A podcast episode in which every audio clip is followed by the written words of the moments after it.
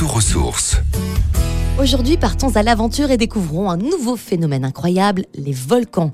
Ces géants endormis ou très actifs sont des merveilles naturelles impressionnantes, mais ne vous fiez pas à leur beauté tranquille. Lorsqu'un volcan sort de son sommeil, il est impossible de savoir à quel moment il entrera en éruption, ni même quelle sera son intensité.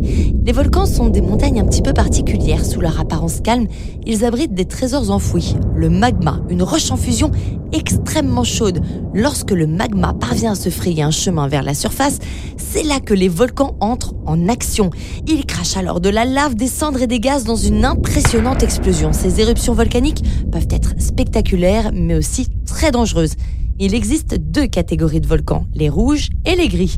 Les rouges sont effusifs, ils rejettent principalement de la lave très fluide. Les gris, eux, explosifs et projettent d'énormes masses de gaz, leur lave est visqueuse. Ce sont les plus dangereux. Les projections peuvent aller jusqu'à 700 km/h, soit plus de 5 fois la vitesse autorisée sur autoroute. Alors vu comme ça, le tableau semble plutôt noir, plutôt destructeur, mais attention, les volcans jouent un rôle crucial dans la formation de notre planète. Lorsqu'ils crachent de la lave, ils libèrent des minéraux et des nutriments qui enrichissent les sols. C'est pourquoi les terres volcaniques sont très très souvent fertiles, propices à l'agriculture et avec une végétation luxuriante. Certains volcans d'ailleurs éteints sont devenus des destinations touristiques très populaires. Par exemple, le mont Fuji au Japon est un volcan emblématique connu pour sa forme symétrique, sa beauté légendaire.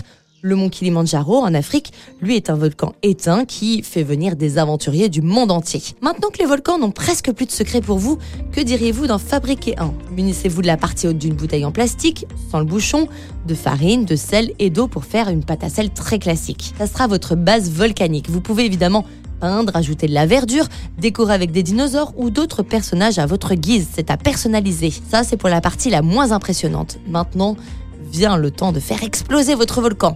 Pour cela, il vous faudra deux cuillères à soupe de bicarbonate de soude, un verre de vinaigre blanc avec du colorant rouge.